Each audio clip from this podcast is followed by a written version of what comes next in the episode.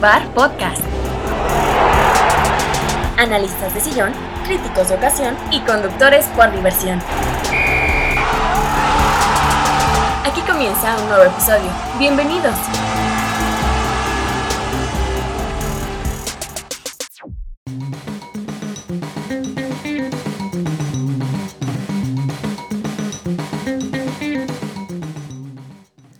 Tal amigos? Muy buenas noches, tardes, días, dependiendo del momento en el que nos escuchen.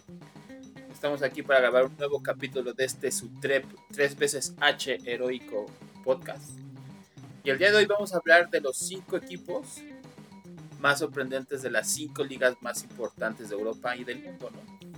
Hay que reconocer que el fútbol se juega en Europa y en América nada más se ve, a excepción de los brasileños y de los campeones del mundo argentinos, ¿no? En esta ocasión nos acompañan Joaquín. ¿Cómo estás, Joaquín? ¿Qué onda, mi Eric? ¿Cómo estás?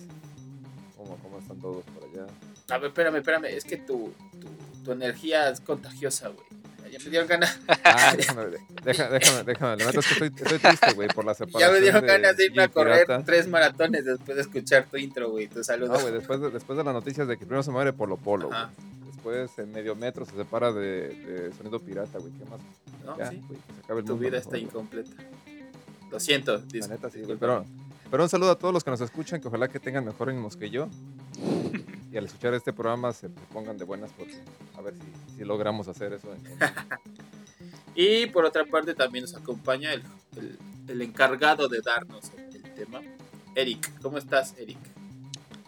¿Qué onda español? ¿Qué onda Joaquín? Pues un poquito más animado que, que Joaquín sí estamos, ¿no? Entonces ya vamos de ganancia y pues, vamos a, a darle con, con este tema que está, está un poquito interesante para aquellos que se, se meten en el mundo de, de las Europas, ¿no? Ok, pues a darle que es mole de olla. Te escuchamos. Va, va, va. Pues como todos sabemos, apenas el fin de semana pasado se reactivaron ahora sí que las cinco grandes ligas en, pues en Europa. Faltaba la alemana, que fue la que, la que más tarde empezó, pero pues ya el 20 de, de este mes fue que, que arrancó de nuevo. Entonces, al inicio de cada temporada, siempre los pretendientes por los puestos europeos suelen ser los más fuertes económicamente o los más populares de cada país. A pesar de eso, siempre existen equipos de bajo perfil que con una base de buen fútbol y esfuerzo se pueden vencer a la cartera. Con ellos nos dan un poco de esperanza sobre este maravilloso deporte. Comencemos este viaje en Francia. Normalmente sabemos que uno de los invitados a competiciones europeas es el todopoderoso PSG y sería mayor sorpresa que no estuviera que no estuviera, ¿no? Cosa que es bastante complicado. Así como que algún equipo de una campanada ya con, con los francos, ¿no? Hace un par de años, pues el batacazo lo dio el Lille siendo campeón, pero muy pronto volvió a su realidad y el sueño europeo es un batallar año con año. Este año podemos mencionar a un par de equipos que buscan dar la campanada, colándose a competiciones europeas y, por qué no, hablemos del campeonato. ¿no? El Rennes, actualmente en quinta posición, suele pelear por competiciones europeas con un valor en su plantilla que, no, que supera los 300 millones. Los dirigidos por Bruno Genesio gozan de una gran camada de jugadores jóvenes, que con hombres veteranos como lo es Steve Mandanda, el portero, buscan pelear un pase a Champions y en Europa League seguir en ese gran sueño. Con un promedio de edad de 24 años, gozan de ser el segundo promedio más bajo de toda la liga. Quizás los nombres que tengan en su plantel no sean los más famosos, línea por línea. En la defensa tienen a, al belga Arthur Tete, proveniente de la Serie A, joven defensa que ha sido pilar en la línea baja de este equipo. A Mari Traoré, el capitán, que es un tren por la banda derecha, teniendo un gran desgaste en cuanto a defensiva y ofensiva, y siendo un gran carri- carrilero. Lobro Mayer, el croata, busca darse a conocer y en la Ligue 1 es un excelente recuperador, tiendiendo a otro aún más joven que él, como lo es Leslie Oguchukwu, de 18 años, que es un francés nigeriano, de esos prospectos que ilusionan, ¿no? así como Camavinga, un tipo, tipo de esos. En el frente tienen a, a sus hombres más importantes y de mayor valor en la plantilla, como son los franceses Martín Terrier y Amiri Goubi, con 35 y 38 millones valorados respectivamente, son los encargados de romper las redes contrarias. ¿Conocían alguno de estos jugadores? ¿O les suena alguno? La verdad, no. Ninguno. Y es que yo ya casi no veo fútbol, aunque ustedes no me crean. Entonces, este, dejo que, sigas con, con el tema. Ya daré mi opinión. A- estamos aquí, Digo, estoy viendo la, venimos nada más. la tabla de la liga francesa y, y el PSG este año no la lleva tan fácil, ¿no? El segundo lugar le lleva 3 puntos apenas. Al Marsella le lleva 5 y al Rennes le lleva 10, pero es el PSG y sabemos que, que tiene el pecho igual de frío que, que una Coca-Cola en taquería, ¿no? Entonces, Yo pensé que ibas a decir que es cierto jugador, ¿no? Que bueno, también ya, sabemos que... que, que- Ay, ¿Para qué me meto con él? O sea, se- van a ofender mucho si digo algo de, del Mesías, ¿no? Pero este... Sí, no, la, la liga francesa es muy dispar. Creo que es la más dispar de, de las cinco grandes de Europa por, por el presupuesto del PSG y por los jugadores que tiene. Pero no nos engañemos, el PSG es un equipo de dinero, más no de historia jugadores, ¿no? Eh, Lo que hizo el PSG ahorita con dinero lo hizo en su momento el Lyon, que creo que ganó ocho ligas francesas seguidas. Entonces, este. Aquí el que. With money dance the dog, ¿no? Como se dice. Entonces, es lo que está pasando aquí en Francia. La verdad, ¿no? Es- es mi punto de vista, no sé el de ustedes. Sí, pues es que, como, como lo mencionas, o sea, antes el PSG, no, o el PSG, como le llamen, no, ni siquiera figuraba. Pero ahorita ya, para los millennials, para los centennials, ya es como que quieren agarrarlo en el FIFA. en el- ¿y ¿Cómo se llama ya? ¿Se llama ahorita? ¿Cómo? se- EA Sports. Algo no sé así, cómo sí, a ya se quedó, sí. EA, EA FC, una jalada así se va a llamar. Sí, Pero sí, de hecho, ni siquiera Estaba bien. Ronaldinho puso al PSG o PSG en, no. En el punto, en, ¿En el, el mapa, mapa? ¿no? Entonces, más para que te des un poquito. Fue como un trampolín, Ajá. ¿no? Para. Sí, eh, estaba viendo del, del, del- Se dice Ren o Ren, no sé cómo se diga. Ahí que nos, que nos, que nos corrija la, la reina, es un saludo. ya sabe todo. Sí, es un, es un. Todo sigue siendo un histórico, creo que se fundó en 1901, entonces tiene más historia que, que cualquier club de México, creo. Excepto el Gran Pachuca, que es de 1899, ¿verdad? Bueno, ahí en 1900, mil, este, 901, 1899, ahí, Dos años ahí varía, ¿no? Depende, depende. lo que les plazca y dicen, no, es que uno lo formaron, es como, no, cuando, cuando naces o cuando, cuando empieza desde tu gestación. Cuando pusieron la primera piedra, pues ya. Exacto.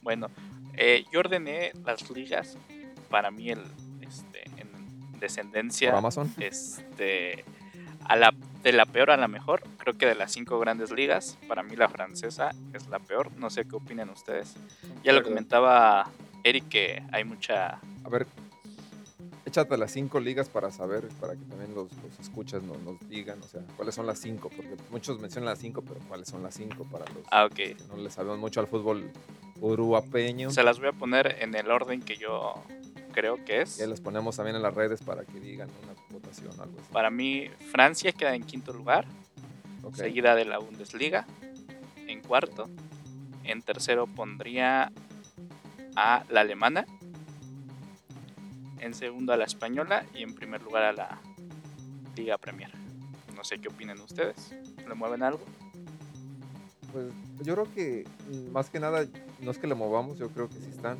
tal vez en mi punto. A lo mejor ahí la, la, perdón, la francesa se, está a la par de la, yo sumaría o estaría en la par un quinto, sexto lugar con la holandesa, que también son, les llaman a las dos las, ligas de granjeros, ¿no? En el, en el bajo mundo a las dos ligas. Pues ahí se van porque también tienen como dos, tres equipos top y los demás siguen siendo como de, de relleno. Un Querétaro cualquiera. sí última bueno apenas recientemente salió el listado de las mejores este, ligas del mundo. Y, Y a la mexicana la ponen en la 26 y la Paraguay en la 10. ¿no? y Qué sorprendentemente el Brasileirao quedó en primer lugar. En primer lugar. Digo, mucho tiene que ver las Copas Libertadores que han ganado en estos últimos cuatro años, Sí. creo, ¿no? Sí. ¿Paraguay ha ganado alguna? Para que le o sea, o para que le haya, o qué ha hecho Paraguay con todo respeto para que esté sobre otras ligas. No, la mexicana está bien en el 20, donde esté, pero 26, pero la paraguaya para la 10, o sea, con todo respeto. Si vamos a guiarnos por esas jaladas de listas que hacen, pues, no, estaba como el, el top de la FIFA que pone a México siempre en el top 10 y en el mundial queda en el top 30. bueno, bueno, ya. No, no, no, no derrames tanta, tanto Ese que coraje. está Eric y me contagia de esa el, de, el de la Billy soy yo, güey. Tú eres el del entusiasmo. El de los ánimos. El de Somos, de, somos como intensamente aquí. Ándale. Justamente Eric mencionaba que el PSG apenitas saca tres puntos de, de distancia del segundo lugar.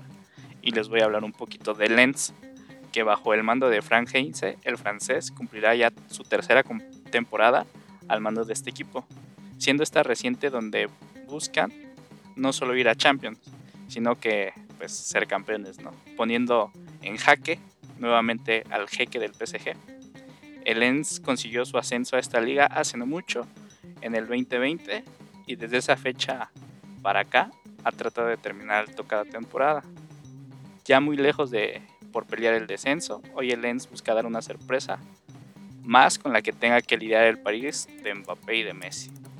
Son caracterizados por un orden defensivo, siendo el equipo que menor cantidad de goles ha recibido hasta el momento en la liga, eh, con 13 goles.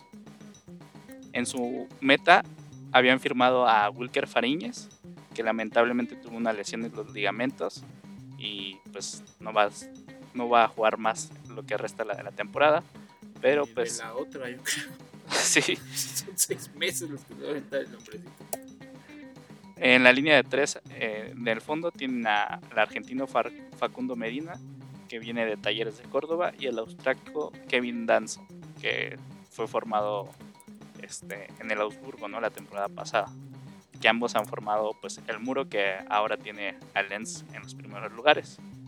La importancia de, de que los, de los equipos que juegan por fuera, como este Lens, aquí tienen al polaco Frankowski, y Aidara de Malí, con un medio campo fuerte, con el capitán Seco Fofana, siendo el jugador con mayor valor en el mercado, tasado por Transfermarkt por 30 melones nada más. Y en el ataque, nada más. En el ataque tienen a un hombre que en su país, jugando para el Brujas, la rompió y con apenas 22 años, el belga Lois Openga busca que Lens sea su trampolín para un equipo de mayor jerarquía. Aquí sí, este, pues el Lens busca ser la sorpresa, dar La sorpresa. no solo apareciendo en Champions, sino pues quizá quitándole el campeonato al Paris Saint Germain. Pues estaría bien que se lo quitara. O sea, ya uno se cansa de estar de aficionados de ocasión, ¿no? Pues es que, eh, lo que pasa con el PSG o PSG o Manchester City, no sé, equipo de los jeques. Entonces, es la disparidad que, que el fair, fair- fair play financiero, pues a final de cuentas termina evidenciando, ¿no? La- el poder adquisitivo de unos y el bajo poder adquisitivo de otros, que la única manera que tienen de competir es deportivamente. Y con esto se demuestra que a veces los equipos están hechos de hombres y no tanto de nombres, ¿no? Entonces, en una de esas el Lens da la sorpresa y le quita la liga al PSG. Sí, sí, yo, yo mencionaba que, por ejemplo, el jugador más caro de, de Lens pues era Fofana con 30 millones, pues no es nada comparado a, a lo que se pues se valoriza a Mbappé, ¿no? Que está tasado en 180, ¿no? Entonces no es ni, ni la mitad. De lo que vale. Si las matemáticas no me fallan como siempre lo han hecho en mi vida, creo que es la sexta parte del valor de Mbappé, ¿no? Sí, sí, sí. Entonces, ahí más o menos para que vean por qué es importante o sería la campanada de este equipo? Pues mira, ojalá ya para terminar con mi intervención en la francesa, el Rennes pueda dar un salto. Lens, Lens, Lens. No, lo- el otro, el primero que dijiste, el, el- el Rennes. Ah, ok. Eh, pueda dar un salto de calidad y este termine entre los primeros tres para que mi Salmita Hayek pueda asistir a un partido de Champions. Ah, Ya ves que es accionaria de ese equipo. Entonces, este, voy más por el Rennes. Se me antojaron unos melones. sí te vi salivando, te vi salivando. No, me acordé de mi infancia, cuando, no, no tan, no tan lejos, pero en el kinder cuando daban, el, el- de las festividades daban el melón con su helado. No, tiene- no tiene nada que ver con el fútbol, pero qué buenos tiempos. Ah, ya yo pensé que del Callejón de los Milagros, pero en fin, Ah, también. está bueno pues. Ah, bueno. Bueno, si- sigamos con la Bundesliga, que tiene un caso muy similar a la liga anterior. Un equipo poderoso que suele estar siempre en Champions y equipos que lo escoltan, pero pocas veces le dan la sorpresa a estos, ¿no? A estos sí, pues es muy difícil, ¿no? Que les den la sorpresa. Les es difícil arrebatarles, pues, hasta el título de la liga. Una liga donde los mencionados acompañantes suelen repetir año con año. En esta ocasión les hablaré de del Werder Bremen, ¿no? Viejo conocido en competiciones como lo son Champions League, que tuvo una fuerte crisis que lo alejó no solo de este tipo de partidos, sino inclusive de la primera división. El recién ascendido justamente ocupa la mitad de la tabla, noveno, tan solo a cuatro puntos de puestos de clasificación europea. El Bremen no solo cargar con ser el equipo recién ascendido, también es la tercera plantilla con menor valor de la liga y se le suma el hecho de estar en el top 5 de equipos más jóvenes. Ole Werner, de 34 años, trajo de vuelta a los verdolagas a primera división y cuenta con jugadores en su plantilla en nombres como lo son el checo Pavlenka en la porbería, Niklas Stark, eh, alemán, y el capitán Marco Flynn en la central. Mitchell Weiser, que lleva 10 asistencias de la temporada, y Anthony Jung por los costados. Leonardo Bittencourt es el 10 del equipo, quien trata de hacer las cosas diferentes. El alemán brasileño es el encargado de repartir el balón en el centro del campo.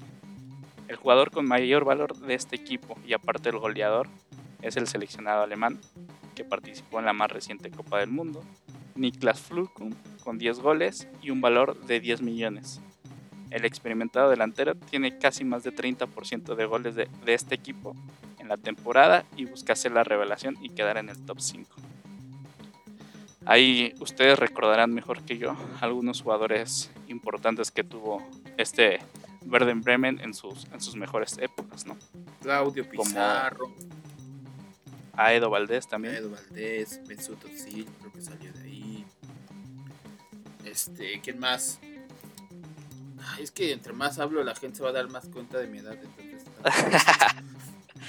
De eso no se trata. dice. Este, creo que Thorsten Frings también salió del Werder Bremen. Sí, Entonces, Histórico. este, sí ha tenido buenos jugadores, pero des- desgraciadamente lo que a veces pasa, ¿no? Las, las malas administraciones son los que por lo que terminan en su equipo. Miroslav Klose también estuvo ahí. También estuvo ahí. Entonces, este. De a poco van regresando los, equi- los, los equipos de, de tradición, se puede decir, ¿no? Vermeer de Sacker también estuvo en el Werder Bremen. Entonces, no ha tenido malos jugadores, probablemente ha tenido malas administraciones. El que alguna vez fue una, el que algunas veces fue alguna promesa del fútbol alemán y que no ni a promesa llegó, Marco Marín también jugaba en el Werder Bremen. De hecho, Marco Marín fue parte del equipo o de la selección alemana que terminó en su lugar en Sudáfrica. Y de ahí ya no se volvió a escuchar de ese jugador. Está para cumplir este club 124 años el 4 de febrero. Ya cerquita. casi. 124. Y bueno, ahora sí este club es más viejo que todo.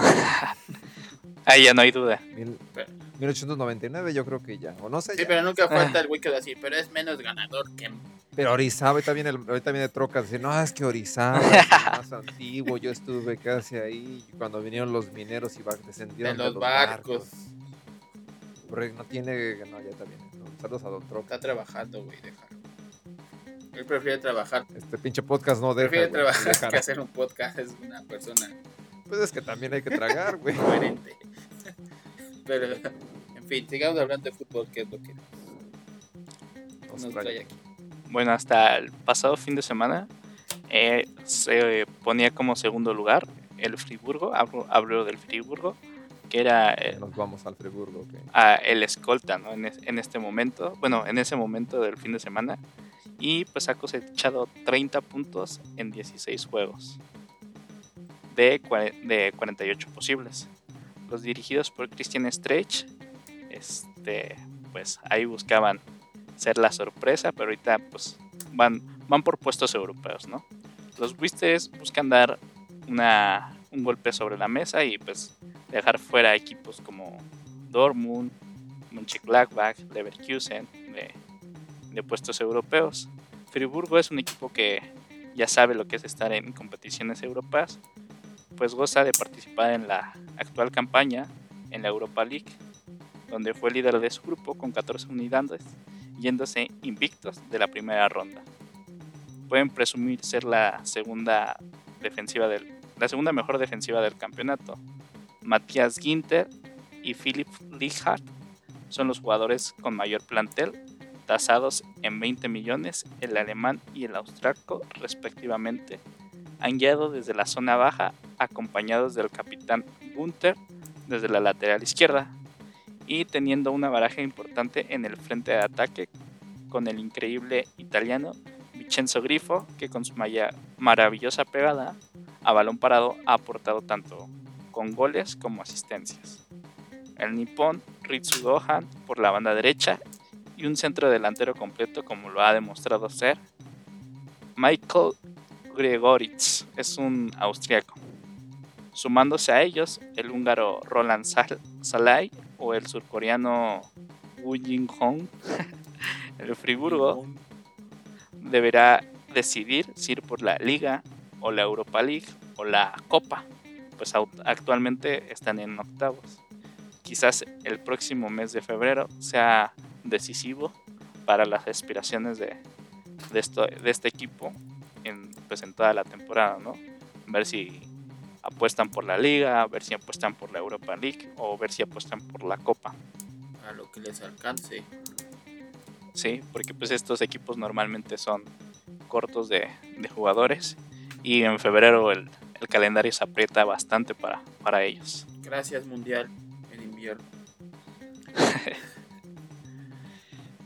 Ahí igual no sé qué opinen de, de este equipo, que, que saben, que no saben. Estaba leyendo ahorita que tampoco no, no, no- no sabía mucho. eh, aquí veo datos curiosos que aquí, aquí jugó el gran Rascahuele, mi tocayo Joaquín Lo. Rascahuele.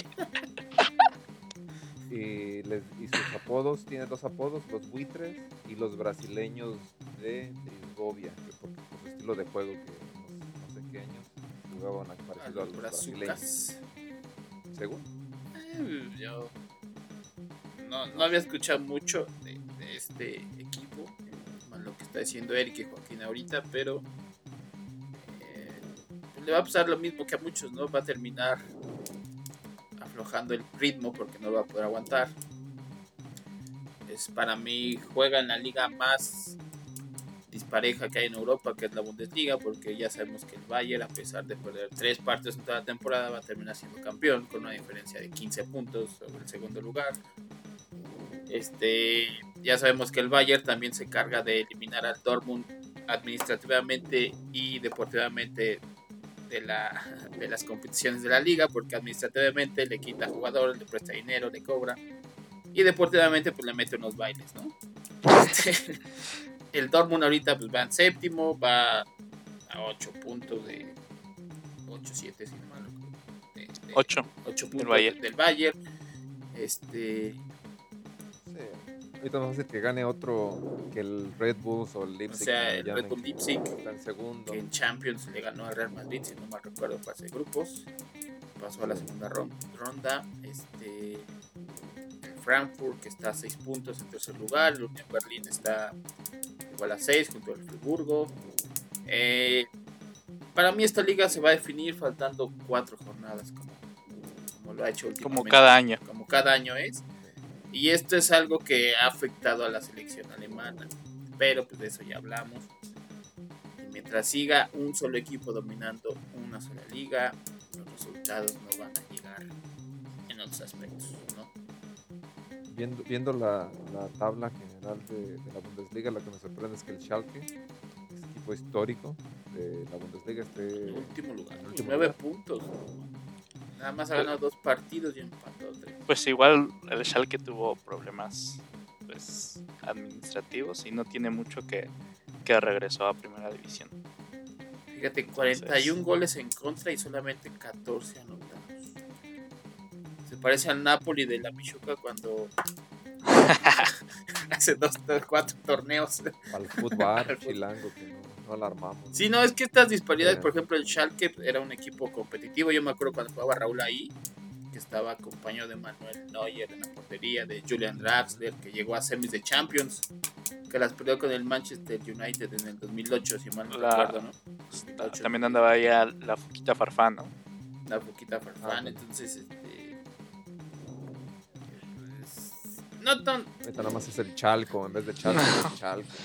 sí, lo más ya. seguro es que descienda el, el, el Schalke 04 yo creo que en un mes desciende ya Y se, y se va a llevar al Hertha Berlín también, creo, de paso. al Hertha y el Augsburgo y ahí en la pelea está el, el Stuttgart que en algún momento tuvo en sus filas a Pavel Pardo y Ricardo Osorio y al Maza Rodríguez Sí, sí, sí, sí, sí. Siguiendo el orden de las ligas, que creo que para mí, como ya les mencionaba, debían estar rankeadas de esa forma, de la quinta hasta la mejor. Ya pasamos por Francia y Alemania, donde las ligas se han monopolizado por la jerarquía económica de los, de los equipos líderes de ambas ligas. Su poder en dinero hace que puedan desmantelar a sus rivales directos, no importa si es la ventana de verano o invierno, en fichajes. Normalmente consigue a los jugadores que necesita y quiere. El caso más reciente en Francia fue cuando Renato Sánchez fue traspasado del Lille al PSG y en Alemania lo vimos hace unos días con la llegada de Jan Sommer del Mönchengladbach al Bayern. Llegamos a la liga, la cual se ha centrado en dos equipos históricamente en su historia que luchan codo a codo cada temporada. En su pasado reciente fueron clubes que tenían a dos de los mejores del mundo entre sus filas. Sí, hablamos del Real Madrid y del Barcelona. Equipos que osan el tener, al tener a los mejores del mundo entre sus pasillos. La Liga Española nos da siempre algunos ingredientes extra fuera de la lucha por el título. Los equipos que acompañan las competiciones europeas suelen variar un poco año tras año. La pelea entre Real Madrid y Barcelona protagoniza de nuevo el campeonato. Nada de novedad hasta que vemos que la Real Sociedad quiere unirse y formar pues una campal esta contienda, ¿no? Si bien los de San Sebastián brillan por ser la cuarta plantilla con mayor valor, están gustosos de sumarse en la lucha ante los dos gigantes. Dirigidos por el español Imanol Alguacil, forman normalmente con cuatro en el fondo, el francés Lenormand y la dupla de años que conforma Subeldía y Aritz Elustondo. Asesorados desde la meta por el español Alex Remiro y a la zona baja de los blanquiazules. El medio campo seguramente es la fortaleza de este equipo, pues mezcla la juventud con experiencia y se trabaja a la perfección. Capitán Ilarramendi, Chino Silva, Mikel Merino, Mikel Oryazábal y el japonés Kubo son los encargados de darle un valor al noruego Sorlot que está solo en el frente de ataque, ¿no? Sin tantos nombres tan poderosos, este equipo está a tan solo puntos de, de líder, pero también a 8 de su más cercano perseguidor en la tabla, siendo el seleccionado español Oryazábal su jugador mejor tasado en 60 millones, siendo el segundo club con la media de edad más baja de toda la competición, con 25,3 años de edad. Pues mira, eh, el Real Sociedad está a 3 puntos del Real Madrid y a 6 del, del Barcelona. Este. eh, la Liga Española lleva años siendo un dupolio, ¿no? entre el Barcelona y el Real Madrid. Este, el Atlético de vez en cuando les hacía la fiesta y les quitó dos ligas de las últimas 10, si no mal recuerdo. Este, la Real Sociedad eh, ha venido haciendo bien las cosas. Eh, ¿Qué más te puedo decir? Real Sociedad momento también era un equipo muy protagonista en España, antes del Barcelona de Cruyff y del Real Madrid del ben, de Ben Hacker. La Real Sociedad era quien dominaba la Liga Española. Y, competirle al Real Madrid al Barcelona no, no es nada fácil. Este, y más estar arriba del Atlético de Madrid tampoco. Pero yo creo que la Liga Española se va a definir entre el Barcelona y el Real Madrid. Y la Real Sociedad se le va, se va a estancar en el tercer lugar. Eh, no creo que el Atlético le dé alcance. Ya se le acabó la fórmula Cholo y pues exprimió a sus jugadores hasta donde pudo. Y aquí la lucha va a ser entre el Barcelona y el Real Madrid. Digo que probablemente y para mi disgusto se la lleve el Barcelona. Pero sí, o sea, es una liga de dos. Entonces no va a pasar más. O sea, estoy viendo la tabla también y el último lugar, que es el Elche, tiene seis puntos. O sea, este equipo ya está descendido desde hace como. Desde que empezó la temporada. sí, no, o sea, este, pobre equipo. Está junto al Valladolid y al Cádiz, son los que están más cerca de descender. El Mallorca de Javier Aguirre está en décimo, a mitad de tabla, con 25 puntos. Muy lejos de. Bueno, a tres puntos del Betis de Andrés Guardado, que es la última plaza para competición europea. Entonces, prefiero ver a tres. Este, una lucha entre Guardado y, y Aguirre para ver el, quién, quién juega Europa el año que entra. Creo que se me haría más entretenido que una entre Real Madrid y Barcelona, que esas ya sabemos cómo acaban. Estaba aquí checando datos desde el 90, solamente en la liga ha habido cinco campeones. Eh, han sido Barcelona, Real Madrid, o sea, ya de cajón, Atlético. Valencia, Adivinen los otros dos. Valencia y Deportivo La Coruña. Que me gané. Imagínate, de, de 32 años, casi 33 años, y solamente cinco campeones, o sea, Y y así no quieres que sepan tu edad, Eric. Perdón. Pero sí, sí es un dopol esta madre. pero.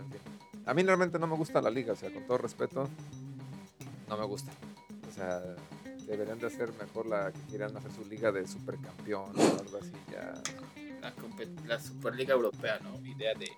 Y eso es lo que es lo que nos lleva a que también queremos en México que vuelvan los, los campeonatos largos. ¿Creen que pasaría algo así o si habría más campechano el, el- el- los campeones en México? Sí, ¿O sería también un- Yo sí creo que. Yo creo más bien que si llegan los campeonatos largos al fútbol mexicano de nuevo, con ellos este, llegarían también más plataformas de streaming para que te cobren y ver el fútbol mexicano, güey. Entonces, Ah, aparte de...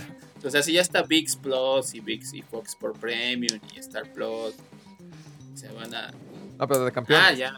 No, no, yo creo que no, güey. O sea, al fútbol. Tenemos más variedad. Sí, al fútbol mexicano y lo muevan. Déjenlo con sus dos torneos al año, Sus 20 con sus todos 16 equipos que califican 14 o 12 y sin descenso, este sí, el fútbol mexicano es es, es absurdo, pero genera mucho dinero. Entonces, no, no le muevas algo que funciona, ¿no? A pesar de que esté mal hecho. No, y, aparte, y aparte también sí somos medios, medios doble cara, doble moral cuando... No, ya casi no me gusta a mí el fútbol americano, pero cuando queremos cambios en, en el fútbol mexicano, pero nos mama la NFL. O sea, un saludo a los mamadores de la ¿Qué traes NFL. la? No hay, no hay, ahí no hay descenso, ahí ni siquiera hay reservas, aparte nada más en los campamentos de los universitarios. Y andan cambiando de equipos también de, de sedes. Saludos a los Riders de, aquí, de, de ex, ex Oakland, de donde por acá donde vivo, que ya se fueron a la chingada. Se fueron a las, En Las Vegas. a las- a la ALB. Digo, pero Eh. equiparando en una comparación medio absurda, pues la NFL te deja mucho dinero. Realmente es un espectáculo que los gringos te saben vender y que yo en lo personal les compro sin objeción alguna. Entonces, este, pues de ahí pequeña diferencia, o sea, volvemos al mismo que dije hace mucho tiempo. Nada más te fijas... Entonces está como que ya cállense, cabrón. Nada, ya rápido. Nada más te fijas en lo que deja dinero, pero no que en lo que hace que evolucione tu deporte. ¿no? pero ya. Podemos hablar de lo, podemos tener un tema de esto, pero es la misma fregadera. O sea, neta, el fútbol americano es aburrido. No hay los jugadores que te venden, o sea, gorritos que ni siquiera saben ni por qué están ahí, nada más están ahí, los guardias nada más están ahí, se paran y se sientan, los, los pasan. Se quedan como animalitos viendo en serio, con todo respeto, se quedan así los Así güeyes. como Raúl Jiménez Y en vamos el a lo. Ándale, igualito. Y es lo mismo, o sea, no hay competencia. Y eso sí, pero te digo, todo está mal en el fútbol mexicano, pero Sí, volvamos a las ligas europeas ya, la. Pues justamente no mencionaban de Aguirre, puestos europeos. El sazón de este torneo nos lo quieren dar dos equipos que ni aún sumando el valor de sus plantillas total alcanza el del ya mencionado Real Sociedad. Real Sociedad con un valor de de 380. Hablamos de Osasuna con un valor de 125 y Rayo Vallecano con 92. En orden descendiente, cuanto a la tabla, les hablaré primero de los Asuna, que actualmente es séptimo en la tabla y está pues a un, so- a un punto solamente de, de puestos de Europa. De Champions está a tres puntos. A tres puntos. Entonces, este es la sorprendentemente es la mejor tercer mejor defensiva recibiendo 16 anotaciones en 17 juegos. Ahorita creo que ya sumó un poquito más. Sí, ahorita tiene Recibió 17 en 18 juegos. Entonces, menos de un gol por Entonces- partido, pues está bien. Sí, el defensa central y capitán es el jugador mejor valorado del club. David García está tasado en 20 millones. Un equipo con jugadores de experiencia que son comandados por- desde la lateral por Arracete, técnico español. Lucas Torro, Moy Gómez y a Aymar Oroz son quienes dirigen el medio sector, siendo estos los más importantes del equipo en nombres, dejando responsabilidades en Chimi Ávila el argentino que ha marcado en seis ocasiones esta temporada. Si bien su defensiva, su defensiva está respondiendo, por parte de los atacantes solo cumplen, pues tienen un promedio de gol por juego en la liga. ¿Creen que este equipo de, de, de Osasuna pueda mantener su, su nivel hasta final de temporadas o, o no clasifique ni, ni Europa? Pues yo creo que sí se mete, o sea, estoy viendo, tienen los mismos partidos ganados y, empatados del, del Betis, pero con un partido menos. Este, de Villarreal está un partido abajo, pero yo creo que sí, se- sí le alcanza el caballo y se mete, aunque sea en Europa League, emulando lo que alguna vez hizo Javier Aguirre cuando igual los metió a, a la Champions Naranja. Yo creo que Osasuna sí se mete a Europa este año. Al Rayo Vallecano no creo que alcance. Pero yo creo que Osasuna sí. Yo vengo de pesimista y he puesto un melón con helado. No, es que viendo, viendo está, el, está el Betis, Villarreal, el Atlético de Madrid, el Real Sociedad, que no creo que aflojen el paso. No creo que se metan a, a ningún puesto. Ok, ok. Entonces, el tiro está entre Villarreal, Betis y Osasuna. O sea, de- igual si afloja el Atlético, pero También está el Atlético, que está bien cerquita también. O sea, los puntos. es también otro, otro de que no se va, no va a dejar ahí. Es que esto es lo, lo- lo malo de estas ligas, ¿no? Que, que el primer segundo lugar no te interesa tanto, sino lo que pasa del tercero al octavo, que es lo que se pelean los puestos europeos, ¿no? Pasa lo mismo con, con la Bundesliga y, serie, la liga francesa. Se- seguimos con el, con el Rayo Vallecano, aquel club que tuvo entre sus filas al gran Neri Alberto Castillo. Hoy siguen tratando de cubrir ese hueco con un tal Radamel Falcao. No sé si les suene, ¿no? Hablemos de Andoni Iraola, quien tomó este equipo en septiembre del 2020. Hasta la fecha ha formado un club con bastante hombres que tratan de seguir sus órdenes, ¿no? Hasta hace una jornada en 17 juegos de la temporada habían ganado 9 partidos, empatado uno y perdido la empatado y perdido la misma cantidad con 5.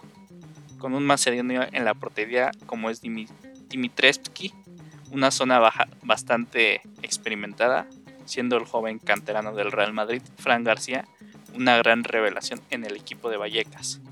El medio sector de este equipo mantiene a sus hombres más importantes en recuperación, como lo son Unai López, Óscar Valentín, Isi Palazón y Álvaro García por los costados.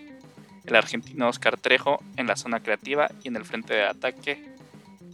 El hombre que es Sergio Camello, Sergio Camello, Raúl de Tomás o ya mencionado Tigre Falcao, siendo Raúl de Tomás el mejor tasado en 12 millones, a pesar de ser el, el mejor este, considerado por Transfermarkt.